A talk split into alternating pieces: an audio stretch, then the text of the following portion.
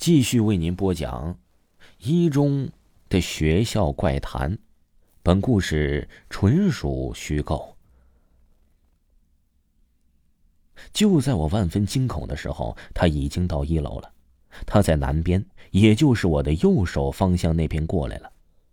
我睡的方向是面对着门口窗户的，而南边何风在学姐还没有来到的时候，已经早早的到了。很奇怪。有一股香水味一样的香味桃花的香味咯哒咯哒的响声越来越近，近到我都快要看到他了。我马上紧闭着双眼，不敢看。但是当脚步到我门口窗户的位置，却没有声音了。我真的不敢睁开眼。他是在看我吗？他是不是已经进来了？是不是我一睁开眼，他就会看到他和我脸对着脸？我遐想了无数种可能，我连发抖都不敢了，生怕他发现我。一分钟过去了，我不敢出声；两分钟过去了，三分钟过去了，我都不知道自己是不是忘记了呼吸。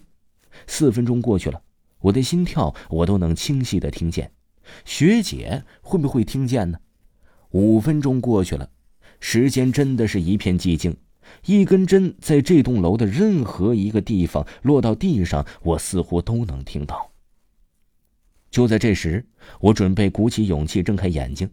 就在我准备睁开眼睛的同时，突然一个扑哧一下的笑声划破了黑夜的寂静，笑声越来越大，很连续的声音，很开心的笑，似乎感受不到任何的恶意。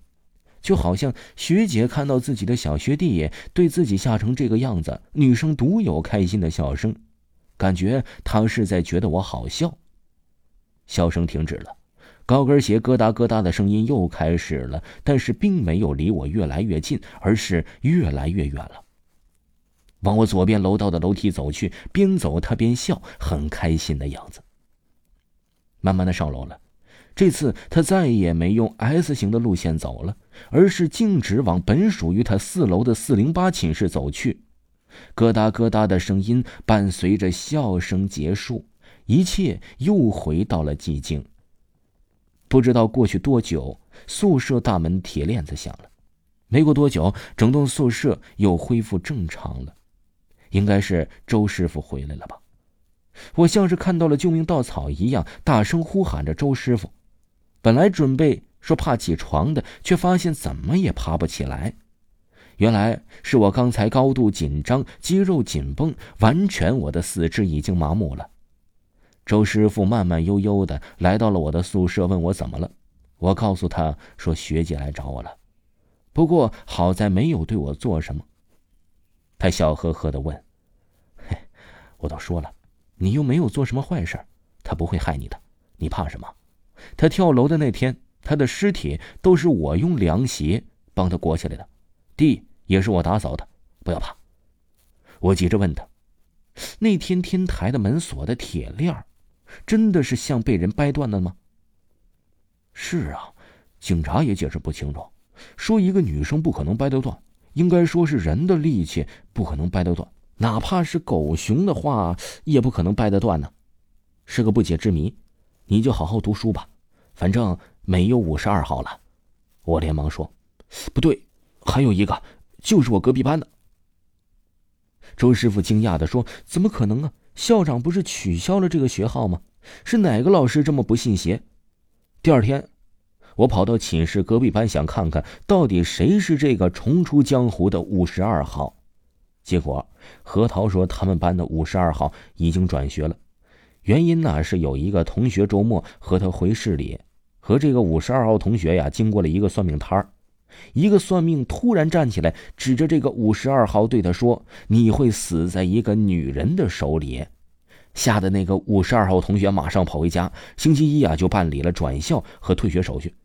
过了一段时间，我再问何桃，他说那个同学的 QQ 再也没有亮过了，发信息也没有人回，也不知道去哪里了。回去之后，我把学校发生的事情告诉他，他说我在胡说八道。他说有一个同学呀，他就是五十二号，不是好好的吗？过几天就是他的生日了。可是就是这个过几天，我妈妈打电话给我，一边哭一边和我说：“他的同学生日当天出车祸了，开车撞上前面的运钢板的大卡车，被钢板腰斩了，死的时候还是笑着的，生日成了忌日。许多年后，毕业了有些年，我去母校找了一个伯伯，他在我读书的时候很照顾我，是我们学校的教导处主任，也是我舅舅在这个学校读书时候的同桌。在叙旧的时候，我问伯伯关于五十二号的事情，他很神秘的拿出了一大叠档案，和我说这些都是学号是五十二号的死亡与失踪学生的名单。这一叠厚厚的纸，少说也得有几百人呢。在我步入社会的时候，有一次班主任来长沙，我招待他，也提起了这个事儿。原来，在传说中，有人看到宿舍傍晚废弃的烟囱上有人穿着清朝衣服跳舞，就是那几个晚上巡逻的时候看到的，而且呢是不止一次看到。算上来，我们学校最出名的灵异事件，应该就是这个南寝的学姐了。烟囱上跳舞的清朝人，在操场上躺在草地上的时候，能听到日本小部队齐刷刷的脚步声。在操场散步时，看到男人与小孩走近了呀，却什么都没有。听众朋友，一中的学校怪谈已经全部为您播讲完毕了。如果呢没有听过维华的本部专辑呢，可以听一听新出的《我在殡仪馆当学徒》这部专辑，非常的好听，非常的惊悚。喜欢的朋友一定不要错过。咱们下期再见。